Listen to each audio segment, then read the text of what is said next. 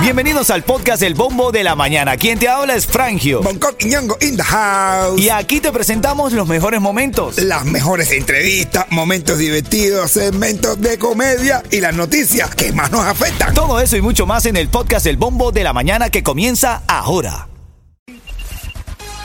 Vamos a hablar hoy, todo el mundo está hablando aquí en Miami sobre el Miami Seaquarium. Yeah, sí. Porque...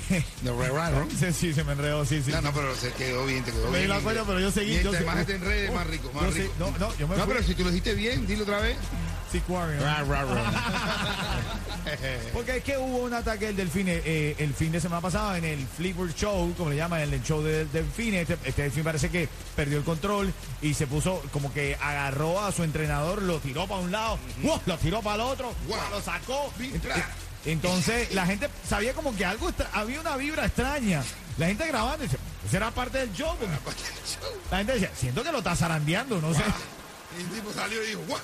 Ese quimba me dio el delfín. No la pueden soltar tampoco, igual que los delfines. Si la también. suelta se muere ahí mar abierto, Claro, ¿no? eso no, pues, no, eso siempre han estado Eso- metidos ahí adentro. Eso es eso- como si tú y yo en este momento soltemos a Yeto solo por ahí. No. él, no, él no va a saber navegar en el estas tipo- aguas de la no, radio. Claro.